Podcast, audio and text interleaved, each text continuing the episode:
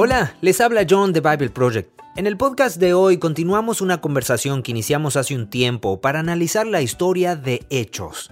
El libro de Hechos es la continuación del libro de Lucas. En realidad, Tim y yo hemos estado hablando de Lucas y Hechos ya por un tiempo, porque hicimos una serie de videos, una serie de nueve partes que recorre el ministerio de Jesús en el Evangelio de Lucas, y luego la continuación del ministerio de Jesús por medio de sus apóstoles en el libro de Hechos. En la última sección del libro de Hechos, nos enfocamos mucho en un personaje. Cuando conocimos al apóstol Pablo, él era un israelita fiel y seguidor ferviente de Yahweh, y él no estaba contento con ese nuevo movimiento de personas que pensaban que Jesús era el rey de Israel. Pero luego, Pablo tiene un encuentro radical con el Jesús resucitado. Le entrega su vida y se entera de que está llamado a llevar el mensaje de Jesús fuera de Israel a todo el mundo. Ese tipo pasó de perseguir a los cristianos a fundar iglesias cristianas. A donde quiera que va, trata de derribar las barreras raciales y económicas. Al marcharse de cada ciudad, deja atrás nuevas comunidades de personas radicalmente generosas. Pero en todas las ciudades también se gana muchos enemigos. Crece su reputación como figura controvertida. No encaja en las categorías de nadie. Así que Pablo hace tres viajes distintivos los viajes misioneros en el libro de Hechos, para difundir las noticias sobre el Rey Jesús. Mientras está en su tercer viaje misionero, comienza a sentir que Jesús está guiándolo mediante el Espíritu a regresar a Jerusalén. Es que ha habido una hambruna en Jerusalén, y toda la ciudad ha quedado duramente afectada. Y eso significa que los discípulos de Jesús, la primera iglesia, está sufriendo. Así que Pablo asume la responsabilidad de recaudar dinero entre los seguidores de Jesús en todo el mundo para luego llevarles ese dinero a los cristianos de Jerusalén. Ese regalo era un signo de unidad para la iglesia global.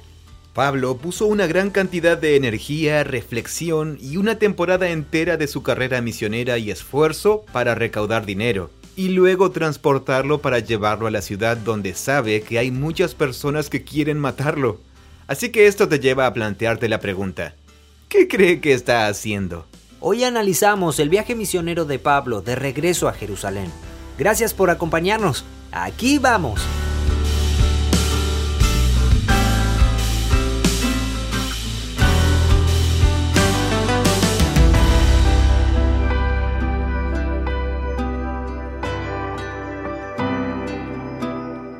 Bien, pensamos que íbamos a poder darle un descanso al libro de Hechos. Parecía que ya habíamos cubierto todo. Pero no habíamos terminado. Así es. Incluso de cierta forma casi dijimos que habíamos terminado. Recuerdo que en la introducción de los podcasts estuvimos... Mm, dijimos algo como, hoy concluiremos nuestra serie de Hechos. Lo cual no iba a ser cierto. no. Eh, fue la última parte pero de la primera mitad. y, aquí estamos hablando de eso otra vez. Sí. Eh, la serie de videos de hechos tiene cuatro videos. Entonces, en esta conversación, John y yo analizamos los temas de la cuarta parte de hechos que representa los capítulos 21 al 28 del libro de hechos. Que narra el viaje de Pablo hacia Jerusalén, lo que sucede ahí, cómo lo arrestan, y luego cómo le hacen una serie de juicios y juicios nulos durante años mm. que lo hacen terminar en un barco hacia Roma, el cual naufraga y después va a llegar a estar en arresto domiciliario en Roma. Así concluye el libro de Hechos. Y esa es la hoja de ruta. Esa es la hoja de ruta, pero es la culminación. Claro. O sea, es sobre el punto culminante del movimiento de la historia épica que comenzó cuando Jesús anunció las buenas noticias sobre el reino y su soberanía, mm. luego de haber resucitado, y sobre el anuncio que se haría a las naciones comenzando en Jerusalén, Judea, mm, Samaria y hasta los confines de la tierra. Y esa es la hoja de ruta que hemos estado usando para todo el libro de Hechos. Es cierto, es cierto, sí. Así que un resumen rápido sería que Jesús se junta con sus discípulos y les dice, oigan, prepárense. Sí, exacto. Ellos dicen algo como, ¿cuándo va a suceder? Él le dice algo tipo, prepárense, abróchense el cinturón. Esto está a punto de comenzar, llegó la hora de la acción. La acción, claro que sí. Y luego dice, ustedes van a llevar este mensaje a Judea y a Samaria. Primero a Jerusalén. A Jerusalén. Y luego a la región más próxima. Y luego hasta los confines de la tierra. A los confines de la tierra, sí. Sí, sí, y analizamos el movimiento de los cristianos en Jerusalén. Algo sobre cómo era seguir el camino de Jesús en, esa ciudad. En, sus primeros meses en Jerusalén. En Jerusalén, sí. Y luego eso introdujo el personaje de Pablo al final de ese video. Sí, el estallido de violencia contra los seguidores de Jesús. Mm, porque ellos parecían una secta judía que sí, a los que le habían lavado el cerebro. y eso era una amenaza. En realidad, hablamos ampliamente sobre cómo tratar de entrar en la mente de Pablo, ¿recuerdas? Sí. No solo arrojarlo a los leones. Sí, es cierto, no queríamos. Sí, o sea, no les estaba haciendo cosas agradables. Pero estaba protegiendo lo que él... él... creía que estaba protegiendo la fidelidad al pacto con Dios por parte de Israel. Eso. Al igual que Moisés y Aarón y Samuel y los profetas, él defiende esa tradición. Pero después él tiene un encuentro con el Jesús resucitado mientras va a otra ciudad para tratar de encontrar más discípulos. Es el segundo para arrestar. ese es el segundo video. Sí. Así que estamos en el segundo video y, en el segundo movimiento de hechos. Y en el segundo movimiento de hechos. Luego va allí y termina convirtiéndose en uno más de toda la movida. Sí. Pedro es el líder clave en la sección de hechos que se desarrolla en Jerusalén. Y luego, en la segunda sección de hechos, Pablo y Pedro por igual son los representantes y sus historias además representan cómo incluso en ese momento, en Judea y Samaria, la región contigua, cada vez más personas no judías estaban mm. comenzando a profesar su lealtad a Jesús. Sí y Pablo y Pedro están involucrados en esa expansión. Luego la sección termina con que Pablo ayuda a liderar la primera comunidad internacional de Jesús en el norte, mm. en Antioquía. Sí, Antioquía. Antioquía. Entonces, ahora esa es la base de operaciones. Sí, la base de operaciones del movimiento misionero internacional. De toda la acción que va a suceder en la tercera sección, el tercer movimiento, que es hasta los confines de la tierra. Sí. Es la época del Imperio Romano y es más fácil desplazarse debido a las carreteras romanas, ¿no? Sí. Y Pablo simplemente se pone en camino y va de ciudad en ciudad proclamando que Jesús es el rey. Primero en la sinagoga y luego va al mercado, donde le habla simplemente a cualquier persona que lo escuche.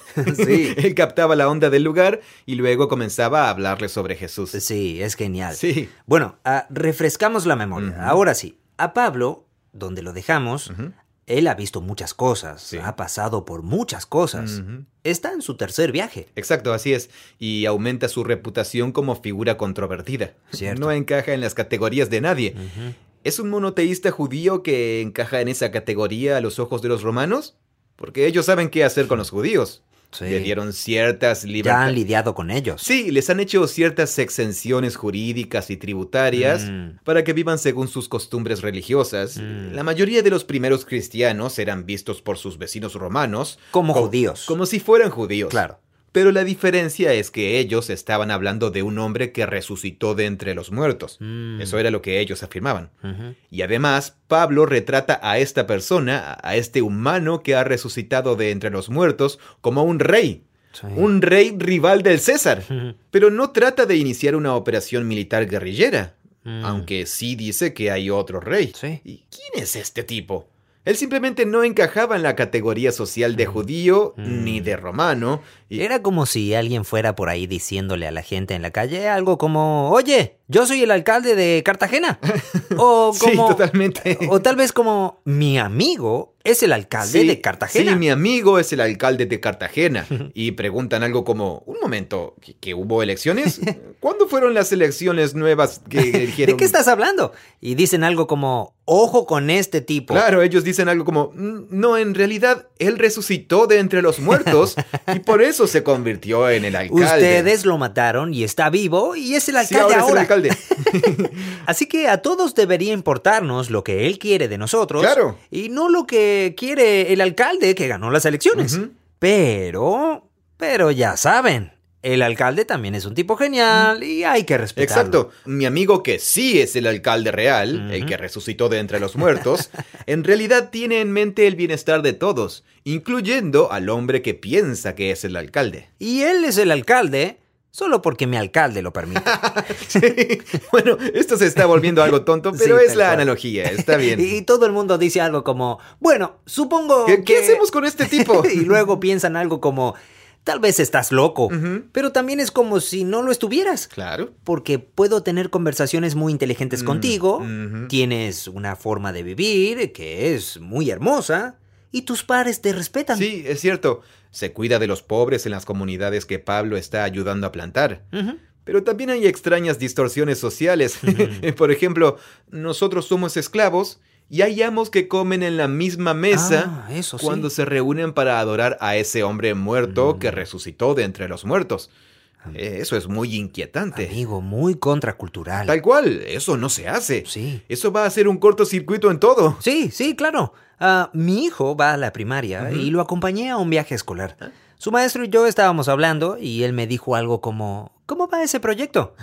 Y yo le conté sobre los videos de hechos, porque justo estábamos en medio de la escritura de uno de ellos o algo así. Él no es cristiano y dijo algo como, Oye, sí, me he preguntado sobre eso. Mm. ¿Por qué la iglesia primitiva cristiana fue tan perseguida? dijo algo como, estoy familiarizado con las palabras de Jesús y son como que a ver, no entiendo por qué alguien los odiaría. Ah, sí, eso es fascinante. Sí, así que esa fue su pregunta. Es una gran pregunta. Eh, algo como, ¿por qué no le caía bien a la gente? Claro, sí. Eh, sí, ¿por qué no le gustaba a la gente que Pablo anduviera por ahí y dijera... Que dijera, ama a tu prójimo como a ti mismo. Por ejemplo, sí. ¿A quién matan por decir algo así? ¿A quién matan por decir algo así? Y nosotros habíamos estado hablando de eso. Así que le pude responder algo como... Ay, eh, bueno, él estaba diciendo que el César era el rey y eso en realidad era una amenaza que Jesús era el rey. Ah, lo siento, sí. Y es el mismo vocabulario que César es el rey, así que era una especie de amenaza política. Claro. Y no me pareció que eso realmente lo convenciera. Era como, no sé, ¿a quién le importa? Creo que yo me preguntaba si él estaba pensando para sí mismo, tal vez en realidad estaban haciendo algunas cosas mm. sospechosas, tal vez en realidad ellos no eran tan buenas personas. Tal vez por eso los estaban ah, persiguiendo. ¿Crees que él se estaba preguntando si había una historia no contada que no está representada en el Nuevo Testamento? Sí, tal vez. Que en realidad estaban. Sí, porque no parece ser congruente a primera vista. Mm. ¿Por qué odiaban tanto a Pablo? Claro. ¿Por qué las comunidades primitivas eran tan odiadas entonces? Sí, bueno, eso es lo que estamos viendo y eso va a continuar. El tema en los viajes misioneros va a continuar aquí. La mayor parte de esta cuarta sección de Hechos muestra esencialmente que Pablo siente que debe ir a Jerusalén para cumplir una misión de la que vamos a hablar, Bien. y que allí en Jerusalén lo arrestan. Mm. Y luego todo el resto del libro de Hechos, desde el capítulo 21 hasta el final, muestra a Pablo en un escenario, seis veces, ante un representante imperial romano, hmm. donde lo acusan, él da un discurso, y entonces su discurso convence a todo el mundo de que el tipo no es una amenaza. Hmm pero que sí lo es. Claro. No es una amenaza desde el punto de vista militar. Claro, no es la clase de amenaza típica. Pero es una amenaza desde el punto de vista social. Sí. ¿Qué hacemos con alguien que está tratando de promover una forma de vida que socava todo el orden social de nuestra cultura? Mm. pero que no utiliza la fuerza violenta para hacerlo. Claro. Esa es la paradoja. Sí. Y Lucas realmente está tratando de forjar este retrato de ese tercer camino que hemos explorado en muchos videos y muchas conversaciones. Es muy similar al video sobre el camino del exilio. No es vivir haciendo una revuelta, pero tampoco por asimilación o adaptación. Mm. Es resistencia materializada en buenas obras realizadas sin violencia y la mm. creación de las comunidades del reino al revés. Sí. Eso continúa en nuestro retrato de Pablo. Bien. Pero también hay algunas cosas únicas en la sección que creo que nos van a dar un buen material para agregarle cosas nuevas a lo que tenemos del video. Buenísimo. Genial.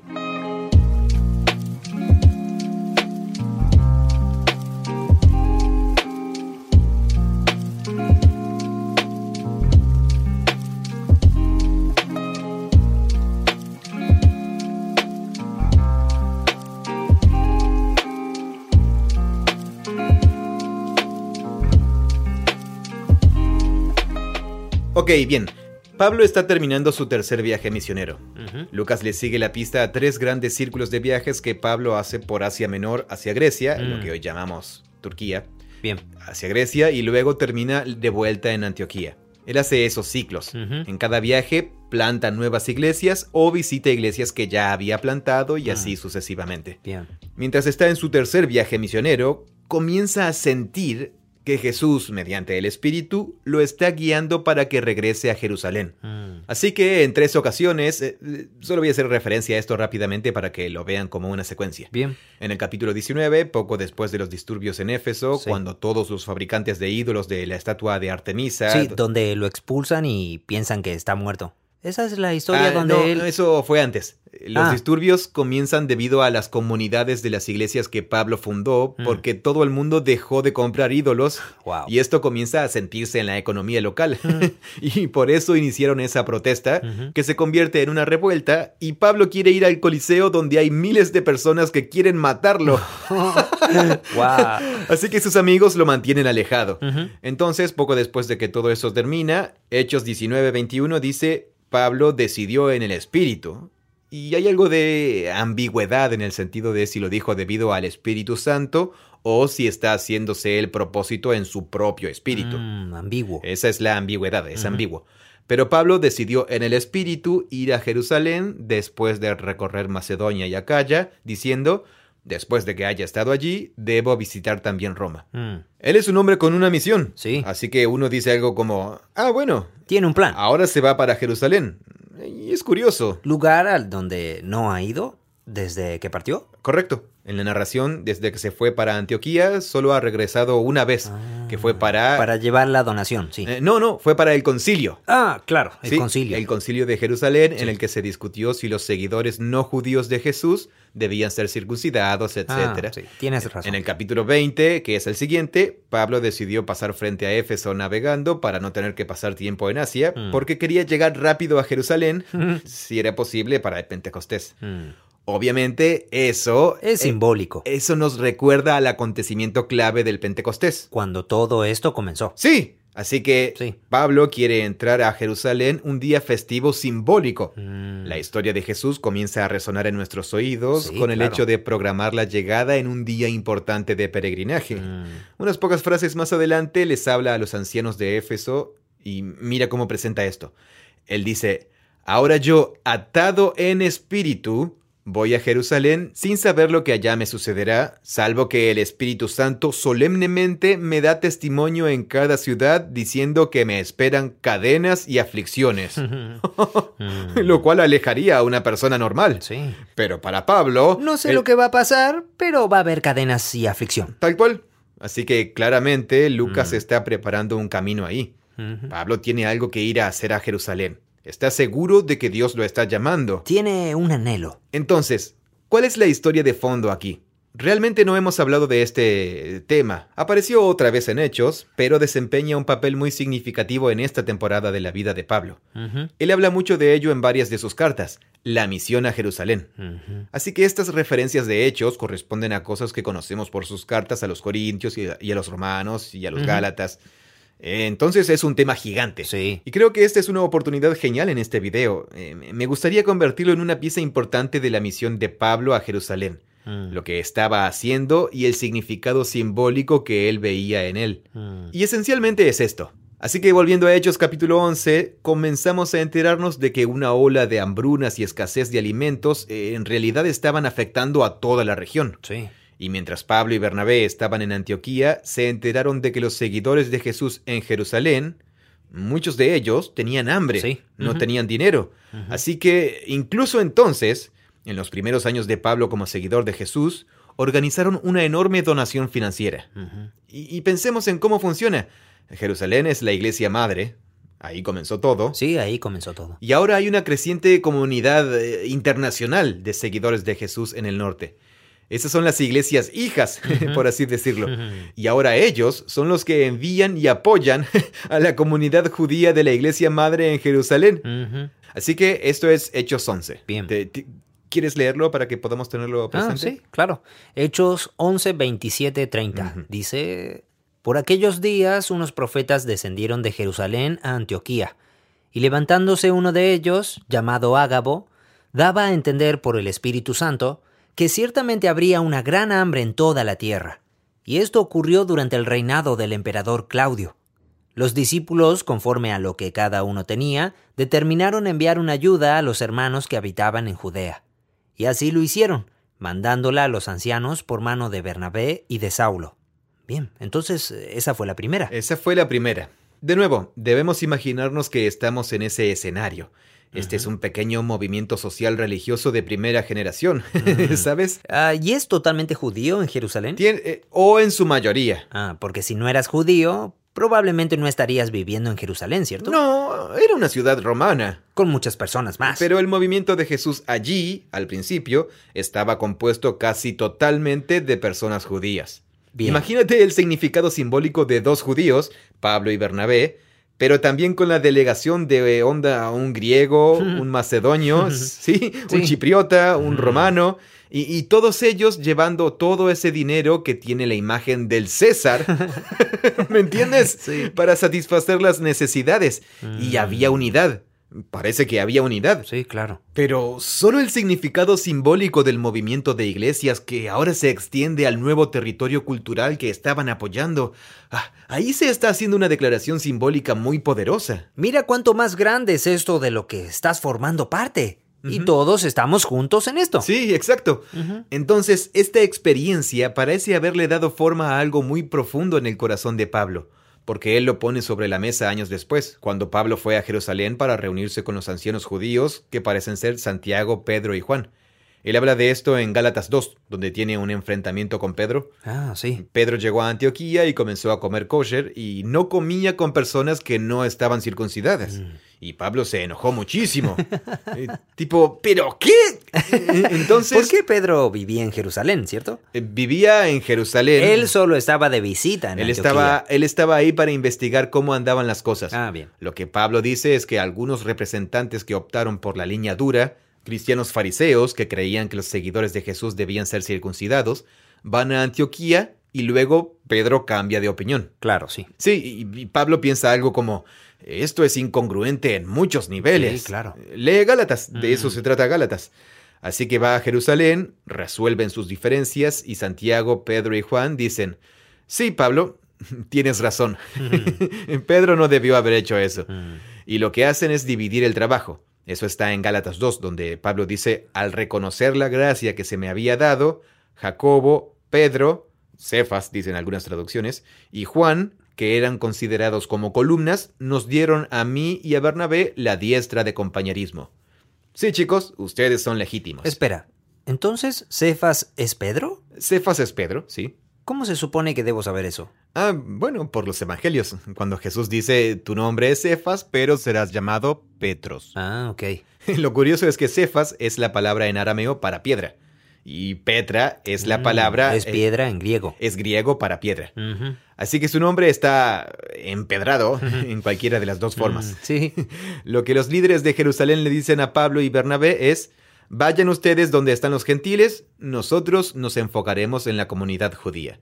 Solo nos pidieron que recordáramos a los pobres, justo lo que yo anhelaba hacer. Y no se refiere solo a los pobres en general. Están hablando de que la iglesia de Jerusalén sigue estando desamparada y no tiene nada de dinero porque él va a hablar continuamente desde ese momento en adelante. Allí dicen específicamente algo como hay que acordarse de los pobres de Jerusalén. Lo que quieren decir es recuérdanos a los que estamos aquí mientras andas por ahí fundando iglesias. no te olvides de estos pequeñitos. En esos centros urbanos ricos, no se olviden de la iglesia madre y de que nos hace falta dinero por aquí. no se olviden de dónde vienen. Y hay cierta diplomacia ocurriendo aquí, en esta escena. Es muy interesante pensar en ello. Siempre he entendido eso como recuerda a los pobres de todas partes. Bien. Y por el contexto, ¿piensas que se refiere específicamente a Jerusalén? Sí, eh, mira justo debajo de eso.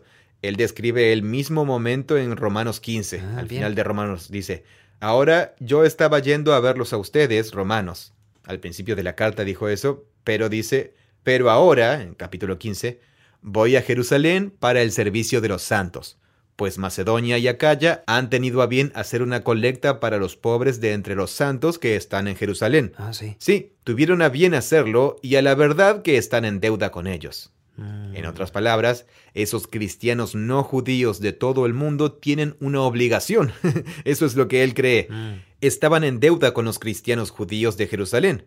Dice, porque si los gentiles han participado de sus bienes espirituales, mm. también están obligados a servir a los santos en los bienes materiales. Así que los pobres en Jerusalén eso parece ser el enfoque para Pablo.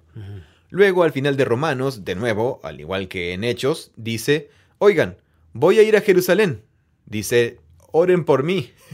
Eso está en el capítulo 15, versos 30 y 31.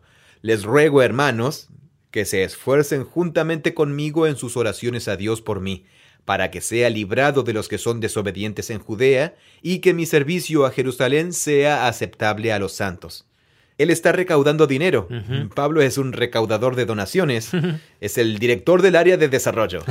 sí, para el cristianismo. Para que... Para los pobres de Jerusalén. Sí, él también habla de eso al final de su carta a los Corintios. Espera, ¿qué quiere decir con para que sea librado de los que son desobedientes en Judea. Bien, eh, se refiere a las personas que le desobedecen al Mesías. Personas que no se unieron a la causa. Sí, las personas que han rechazado a Jesús como Mesías. Ah, bien. Precisamente las personas que van a arrestarlo y a tratar de matarlo en Jerusalén. Mm. Él sabe que está dirigiéndose hacia eso. Mm, entiendo. Así que él ha pedido dos cosas diferentes, supongo. Sí. Que oren pidiendo protección, pero también, ah, y para que mi servicio en Jerusalén sea aceptable para los santos. Sí. Y ese servicio para Jerusalén ¿Esa es la ofrenda? Es el regalo, sí. Ah, genial. La donación. Bien. Cuando pones atención, te das cuenta de que Pablo habla mucho de eso. Piensa mucho en ello. Mucho. Sí, un asunto enorme para él. Muy, muy importante para él. Totalmente. Regresar a Jerusalén con algo de dinero. Sí, eh, un montón de dinero. Sí. Y piensa en lo que eso implicaba en el mundo antiguo. Ah, todo el montón, Ellos claro. no hacían giros bancarios.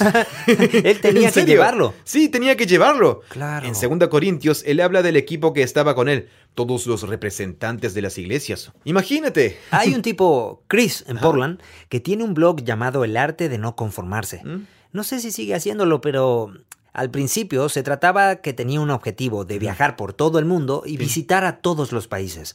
¿Has oído hablar de ese tipo? No. Ok, vive en Portland. Se convirtió en una especie de bloguero internacional. Siempre estaba tratando de encontrar la forma de conseguir puntos de millas aéreos y cosas para volar a otros lugares. Y una de sus estrategias era que tenía una tarjeta de crédito que le daba puntos cuando compraba cosas. Él leyó la letra chica y se dio cuenta de que podía comprar. Compró monedas de oro con la tarjeta de crédito. sí. Y luego las monedas de oro fueron entregadas en su casa, supongo porque luego tuvo que llevar las monedas de oro al banco para que se convirtiera en dinero para pagar la tarjeta de crédito. Así que él cuenta una historia sobre que no tiene ah. coche y que tiene que caminar con la bolsa de monedas de oro hasta el banco. Madre mía. Y dijo que una bolsa de monedas de oro en realidad es muy pesada. Tal vez tenía dos o algo así. O ahora que lo pienso, tal vez eran tres, porque fuera lo que fuera, él dijo que tuvo que caminar como un metro y medio, dejar la bolsa, regresar, llevar la otra y luego caminar porque no podía llevárselas todas al mismo tiempo. en fin, eh, lo siento. Eh, cargar mucho dinero es complicado. Hasta un indigente se le acercó para ayudarlo. Vaya. Le prestó su carrito del supermercado. Fascinante. bueno, ahí está. Pablo ah. tenía la gente que lo ayudaba a llevar montones de dinero. Montones de dinero. Oye, eso es peligroso. Súper peligroso. Pero él realmente quería hacerlo. Sí, y estamos tratando de pintar la escena. Sí. Pablo puso una gran cantidad de energía, reflexión y una temporada entera de su carrera misionera en este esfuerzo de recaudación de dinero para luego llevarlo a la ciudad donde él sabe que en esta hay muchas personas que quieren matarlo. Así que eso te lleva a plantearte la pregunta. ¿Qué crees que está haciendo? Hay que ser un tipo bastante influyente, ¿no? Hmm. Para poder ir a una ciudad en medio de donde fuera y convencer a la gente de que te dé dinero. Sí. Y luego vas a viajar cientos de kilómetros y se lo vas a entregar a otra persona para lograrlo. Sí, totalmente. Y llevarlo a cabo, oye, es de todo un emprendedor. Sí, es un logro notable de su carrera, que con frecuencia se subestima, porque es muy autobiográfico dentro de sus cartas. Así que va a llevar ese dinero a Jerusalén y va a ser atrapado y lo van a arrestar y a golpear y todo va a salir mal, aparentemente, sí. tal como él pensaba que sucedería.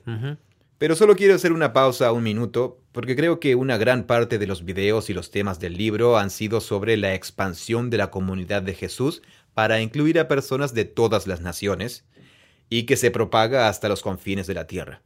Y la forma en que Pablo habla de este regalo del significado simbólico que sentía que tenía, es sobre esto mismo. Mm. Para Pablo, la unidad de las comunidades de Jesús a lo largo de las fronteras étnicas, sociales, políticas, de género, todas las fronteras que los humanos establecen para crear un estatus y un diferencial de poder, Pablo creía que todas estaban al mismo nivel ante el Rey mm, Jesús. Cierto. No hay esclavo ni libre, hombre ni mujer. Sí, exacto. Esa frase famosa. es cierto. Es una frase muy importante. Sí, claro. No hay bárbaros ni citas, que eran expresiones romanas para referirse a los grupos de personas no civilizadas. Mm. Simplemente hay humanos. Es como si no existieran las clases sociales, ¿no? Somos sí, todos totalmente, tal cual. Así que para Pablo, la unidad de esas comunidades era un símbolo de crucial importancia. Sí. Estaba integrada en la estructura de las iglesias como un anuncio de la familia humana unificada en el humano Jesús. Parece que para Pablo ese regalo de las iglesias no judías a la iglesia judía se convirtió en una señal, el símbolo, un signo de la nueva creación, de la unidad de judíos y no judíos en el reino de Jesús. Mm. Parece que eso le importaba mucho. Sí, para él representaba el fruto de aquello para lo que había estado trabajando. Claro. Que no solo habrá comunidades gentiles no judías de Jesús, sino que estarán unidas. Claro. Y es ahí que da fruto. Sí, eso es cierto. Que se cuiden unos a otros. Eso. Que se conviertan los problemas de los demás en sus propios problemas. Mm. Sí, y que compartan unos con otros. Qué tipo tan ambicioso. ¿No es cierto? Era todo un idealista. sí. La gente no hacía eso. O sea, nadie estaba haciendo algo así. Claro. Lo único que unifica al imperio romano en ese momento es la propaganda romana. Sí, claro, las personas hacían viajes durante esa época, ah, compraban y vendían cosas. Era un eh, crisol cultural. Por miles de motivos, sí. Lo que es fascinante que su historia cambia súbitamente y que luego se entrega de lleno, va con todo. Claro. Es como si dijera, voy a detener este movimiento. Y de repente dice, no, Voy a ayudar a extender este movimiento y, voy a ayudar y asegurarme de que este movimiento esté unificado a lo largo de todas estas fronteras culturales y voy a considerar un honor sufrir por el bien de este movimiento. Sí, él va a soportar sufrimientos e incomodidades para realizar este acto poderoso y simbólico. Sí, porque probablemente él podría haber vivido una larga vida si se hubiera quedado fuera de Jerusalén. Sí, sí, él podría haber seguido plantando iglesias, viajando por ahí. Podría haber enviado a alguien más con ese dinero. Sí, así es. Eh, como veremos, eh, su viaje hacia Jerusalén, eh, especialmente en Lucas, la forma en que Lucas ha diseñado y retratado la narración, él ha puesto la historia y el viaje hacia Jerusalén de Pablo superpuesto en su descripción del viaje de Jesús hacia Jerusalén y mm. las cosas terribles que sucedieron allí. Él concluye Lucas de esa manera, con la historia de Jesús, y concluye Hechos de la misma forma. Como vamos a ver, es intencional, con las mismas palabras y escenas. Él retrata este acto de Pablo que unifica a las comunidades judías y no judías como otra tipificación de Jesús en una obra que trae al reino de Dios de una nueva manera.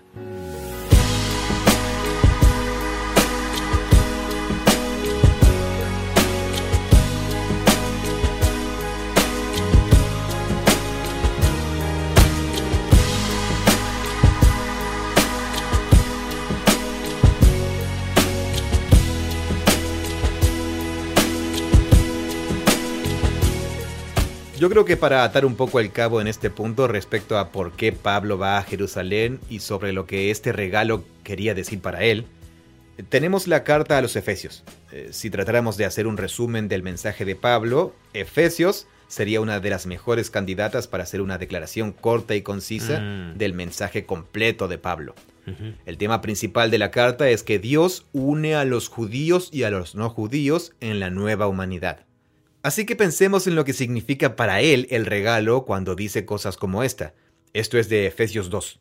Él dice, pero ahora en Cristo Jesús, el Mesías Jesús, ustedes que en otro tiempo estaban lejos, está refiriéndose a los no judíos, han sido acercados por la sangre de Cristo. Mm. Este vocabulario tiene que ver con lo sacerdotal, eh, está relacionado con la entrada a los atrios del templo. Ah, bien porque Él mismo es nuestra paz y de ambos pueblos hizo uno. Mm. Está refiriéndose a la familia de Israel. Y a todos los demás. y a todos los demás, ¿no? Sí. Derribando la pared intermedia de separación, poniendo fin a la enemistad en su carne, la ley, Torah, de los mandamientos expresados en ordenanzas para crear en él mismo de los dos un nuevo hombre, estableciendo así la paz. No creo que se pueda explicar mejor. ¿Más claro? Échale agua. Esta frase típica de Pablo es un conglomerado de su forma de pensar. Mm. Eso nos lleva a las cosas que vamos a explorar algún día en nuestra trilogía de Pablo. Las leyes de la Torá son todas las leyes que Dios le dio a Israel. Sí. Para que fueran compañeros del pacto. Sí, son las condiciones del pacto. Ah, bien. Sí, y, entonces son buenas. Ah, sí, son buenas. Pero, trágica y paradójicamente, la rebelión de Israel contra el pacto y el quebrantamiento de las condiciones del pacto en realidad terminó aislando a Israel de las mm. naciones y creando hostilidad entre Israel y sus vecinos. Claro. Y entonces, ¿qué es el Antiguo Testamento sino una larga historia de hostilidad entre mm. Israel y sus vecinos? Sí. Y así lo que Jesús hace cuando asume las consecuencias de las infracciones del pacto por parte de Israel en sí mismo. ¿Esa es la enemistad? Eh, para Pablo ese es el significado de la cruz, sí, así es. Mm, bien. La enemistad entre los judíos y los no judíos y las consecuencias del exilio y la subyugación que Israel sufrió.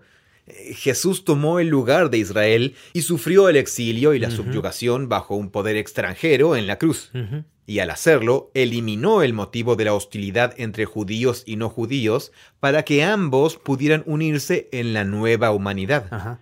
Eso es tan fuerte. Sí. Esa es la teología sobre la justificación y la familia de Abraham propuesta por Pablo.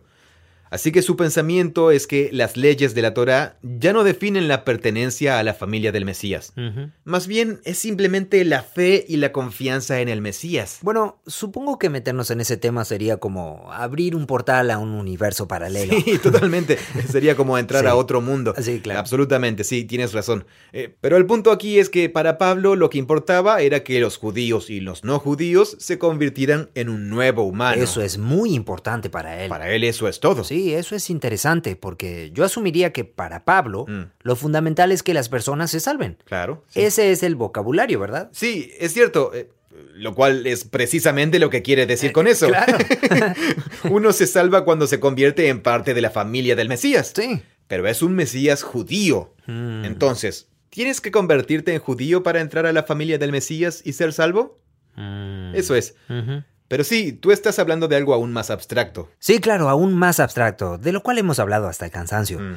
Lo cual es, él no iba por ahí diciendo, oye, ¿qué vas a decirle a Dios cuando entres al cielo después de morir? Mm. Te voy a dar la contraseña. Claro sino que lo que más le importaba era que las personas que no habían podido ser parte de la mm. familia del pacto de Dios durante todos esos siglos, ahora sí iban a poder serlo. Claro. Y que esto sería un nuevo movimiento unificado, pero no solo judío. Exacto. Esa era su idea principal. Sí.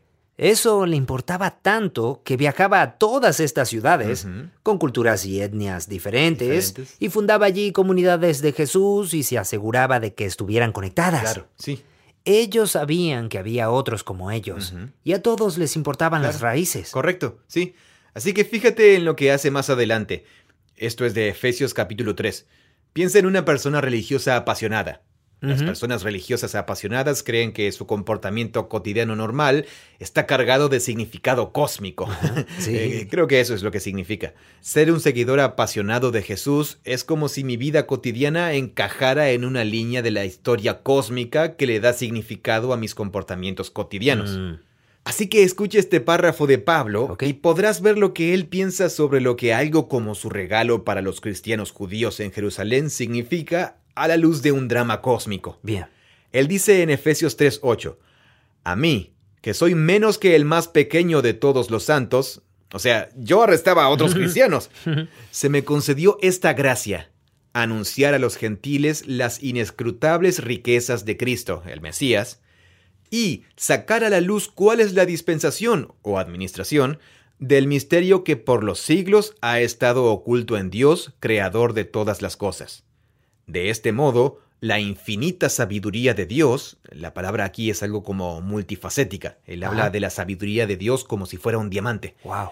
La infinita multifacética sabiduría de Dios puede ser dada a conocer ahora por medio de la Iglesia a los principados y potestades en los lugares celestiales. De este modo, la infinita sabiduría de Dios puede ser dada a conocer. Él escribe frases largas, Por medio de la iglesia a los principados y potestades. Básicamente, como que los seres celestiales entonces puedan ver. Sí, eh, ¿recuerdas nuestra conversación sobre los hijos de Dios en el libro de Génesis? Ah. Los poderes angelicales que. Dios nombró sobre las naciones, Sí. el concilio divino, todas esas cosas. Él está pensando en eso. Él está pensando en eso. Mm. Es la idea que la condición dividida y hostil de las naciones humanas Es de eh, naturaleza espiritual. la forma en que se separan y crean identidades nacionales que compiten entre sí, se conquistan y se odian entre sí, solo por el mero hecho de que tú no formas parte de mi equipo. Esa es la condición humana. Claro. Tribalismo, lo que sea, llámalo como quieras. Bien. Para Pablo, esa es la primera prueba del encarcelamiento de la humanidad bajo los oscuros, muy oscuros, poderes que gobiernan nuestro pensamiento. Mm. Así que para Pablo, la creación de una nueva humanidad en el Mesías era la total desintegración de esas líneas fronterizas étnicas y sociales que generalmente producen violencia y hostilidad. Para él, esa es la sabiduría multifacética de Dios que la Iglesia puede mostrar, tanto para los poderes que están en la tierra como para los que están en el cielo. Esa es su visión del mundo. Ah, ya veo. Ahora entiendo más el sentido de lo que quiere decir. Sí, la Iglesia es la nueva humanidad. Él lo quiere en toda la estructura de poder en la tierra y en toda la estructura de poder en el cielo. Entonces esos hijos de Dios ah, dicen algo como, esa es la naturaleza espiritual que está detrás de la estructura de poder en la tierra. Sí, lo que está detrás de la cortina. lo que está detrás de la cortina. sí. Totalmente. Todo eso se remite a lo que está pasando con la iglesia y su naturaleza unificada. Y van a decir algo como, ah, muy bien. Wow. Dios tiene un plan. Esa es una forma de ser humano que nunca había imaginado. Sí, O sea, solo necesitas dar un paso bien pequeño. es impresionante, es muy hermoso. Sí, También tenemos a un tipo como el profesor de mi hijo, claro. que piensa en la iglesia de esa época y dice, ¿qué estaba pasando aquí? Hmm. De verdad no lo entiendo. ¿Por qué él no le caía bien a la gente? En lugar de, wow, qué sabio que era Dios. Claro. Esa es una forma nueva y genial de ser humano. Entonces, Bueno, ¿cuál? en la manera de ver de Pablo, esa es una forma nueva y genial de ser humano. Eh, Hace poco oí una analogía. Eh, por ejemplo, la dinámica del esclavo y el amo en el mundo romano. Mm, Estamos hablando de que una proporción descomunal, casi la mitad del imperio romano, estaba compuesta por personas que eran propiedad de otras personas. ah, sí, claro. Y la esclavitud era tan esencial para su economía como la electricidad para los países desarrollados occidentales en la modernidad. Así que solo imagínate. Toda Sí, nuestra economía Sí. está conectada con la electricidad. Ese era el papel que desempeñaba el trabajo de los esclavos. Claro. ¿Cómo se construían las cosas? ¿Cómo se hacía sí. todo? Por medio de tu propiedad, por medio de tus esclavos. Pero Pablo no iba por ahí diciendo, no pueden tener esclavos. No, eh, lo que sí estaba haciendo era crear comunidades donde los esclavos y los amos, cuando estaban en ese espacio, el espacio de Jesús, Se trataban como iguales. eran iguales. Y su relación mutua se disolvía completamente en términos de la diferencia de poder entre ellos. Mm, Así que ayúdame con una analogía. eh, Pero la de la electricidad es buena. sí. Eh, eh, Es casi como crear comunidades Amish Ah. eh, o- o cuáqueras, algo así. Ah. Eh, pero serían comunidades Amish que no se separan. Estas son comunidades que se están plantando y cultivando dentro de tu vecindario. Eh, Mm. Bueno, tal vez de la electricidad no es el mejor ejemplo. Ok, Pues- así que estás diciendo, a ver, tratando de entender qué pasaba cuando Pablo entraba a un lugar. El valor de la conmoción que este tipo de comunidad tenía. Porque estamos muy acostumbrados a una economía que depende tanto De de, los esclavos. del trabajo de los esclavos. Sí. Y él entra y dice, todo esto está funcionando porque ustedes tratan a los esclavos como si fueran menos Claro. que ustedes. Sí. Como si pudieran ser propiedad de alguien y no tuvieran mucha dignidad. Pero eso está mal. Todos tenemos la misma dignidad. Sí. Y cuando nos juntamos, no hay diferencia en nuestro estatus. Correcto. Pero cuando vuelven a trabajar, si tú eres esclavo, haz tu mejor trabajo. sí. Y si eres el amo, Exacto, eso es lo que le dijo al... claro, pon a tu esclavo a trabajar. Sí. Pero sé bueno con él. Pero cuando llegamos a comer los alimentos y todo eso, tú no eres más Sí, especial. es cierto, y así es. Y todavía va más allá en la carta a Filemón, donde le dice que reciba a Onésimo, que había sido su esclavo, mm. ya no como esclavo, sino como más que un esclavo, como un hermano amado. Mm. Trátalo como si fuera tu familia. es lo que le dice a los amos que hagan con sus esclavos, dado que casi definitivamente lo había perjudicado financieramente de algún modo. Mm. Lo que no dice es lo que a muchos de nosotros nos gustaría que dijera, que es algo como libéralo, ah, libéralo. sí, terminemos con la esclavitud. Él hace algo más estratégico. Debilita el fundamento mismo de la diferencia de poder, de la diferencia de mm. estatus entre ellos. Está dejando que las buenas noticias sobre el rey Jesús lo hagan. No por su propia autoridad, sino que deja que la historia de Jesús desarrolle sus implicaciones naturales. Si Jesús murió por mí y Jesús murió por mi esclavo, entonces ambos estamos al mismo nivel ante el Rey Jesús. Claro. Ahora Él es miembro de mi familia. No puedo tratarlo de la manera en que lo trataba antes. Mm. Eso tiene un aire de una contracultura peligrosa. y para Pablo, él... ¿Por qué estás arruinando las cosas, Pablo? Así que seguimos regresando a esto. Pero para Pablo, eh, hay una narración cósmica en la que él cree que está participando. Mm. Es una nueva creación. Sí. Es el cielo en la tierra. Eso. Es la nueva humanidad que está unificada como portadores de la imagen de Dios para gobernar el mundo juntos en el amor de mm. Dios lo que significa que un humano no es propiedad de otro. Pero él no lo dice... Eh, no lo dice de la manera en que creo que nos gustaría que lo dijera, y por lo tanto no creemos que eso sea lo que está haciendo. Eh, pero mm. sí es lo que está haciendo eh, en su entorno cultural. Sí. Tal vez deberíamos ir cerrando esta idea. Bien. Pero para Pablo eso era lo suyo y la donación, el regalo que llevó a Jerusalén de estas iglesias no judías era eh, una representación de eso. Era un poderoso símbolo de esa nueva unidad humana en el Mesías. Era tan importante para él que puso en riesgo su vida para llevar ese dinero a Jerusalén. Y eso lo metió en un montón de problemas, pero lo hizo de todas formas. Bien, así que tenemos a un hombre judío que fue criado en una sociedad, en una cultura, que creía que ellos eran representantes de Dios en la tierra. Así es. Y él tenía celo. Era un ferviente defensor de todo esto y cumplía con todo lo que se suponía que tenía que hacer. Tuvo una conversión radical y ahora se da cuenta de que está luchando contra la culminación de ese movimiento. Sí. O sea, Jesús. Jesús. Y que lo que Dios quiere hacer y ha hecho mediante Israel, ahora se estaba cumpliendo. Sí. Y entonces ahora eso se convierte en la pasión de su alma. Quiero ver cómo se lleva a cabo y quiero ver cómo se cumple y se unifica. es compulsivo al respecto. Sí, totalmente. Metódico, compulsivo.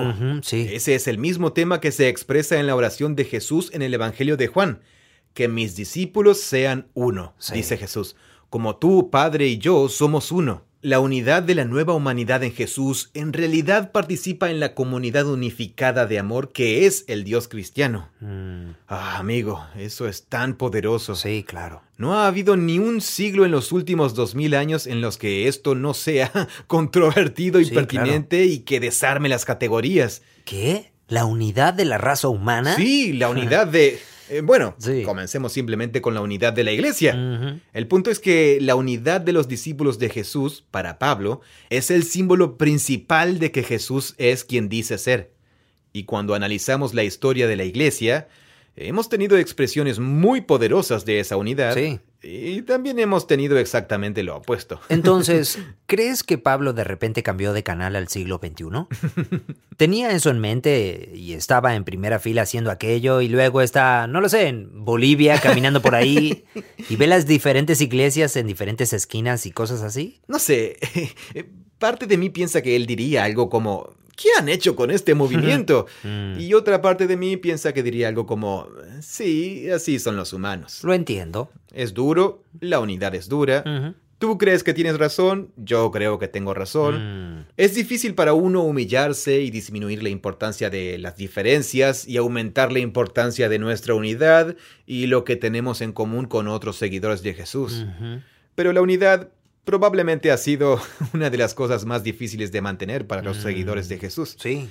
Creo que para mí, personalmente, hablando personalmente, la unidad del movimiento de Jesús a lo largo de las líneas teológicas, denominacionales, tradicionales, para mí, analizar este tema y los escritos de Pablo durante tantos años y ver lo importante que era para él, tiene un efecto en mí.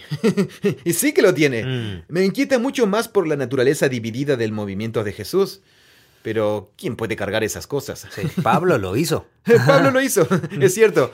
Eso lo mantuvo activo. Sí. Él intentó hacer todo lo que pudo para fomentar la unidad. Mm. Supongo, esto es hablando personalmente, e incluso sobre Bible Project, lo que estamos haciendo.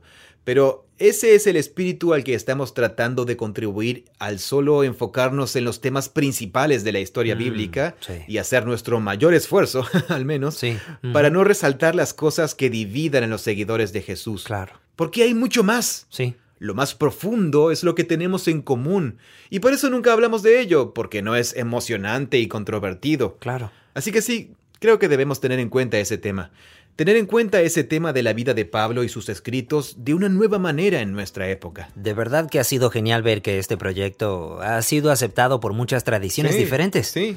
Y no necesariamente en un espíritu de... Ah, chicos, se nota que ustedes están en mm. nuestro equipo teológico, muy bien.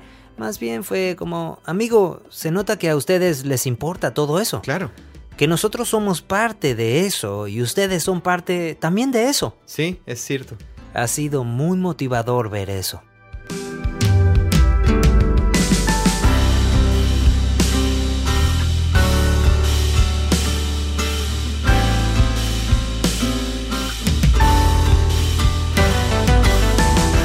Gracias por escuchar este episodio del podcast.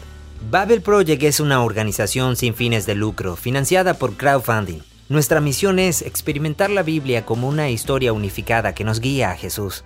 Somos capaces de hacerlo y ofrecerlo de manera gratuita gracias al generoso apoyo de muchas personas en el mundo entero como tú. Así que gracias por formar parte de esto junto a nosotros. Hasta el próximo episodio.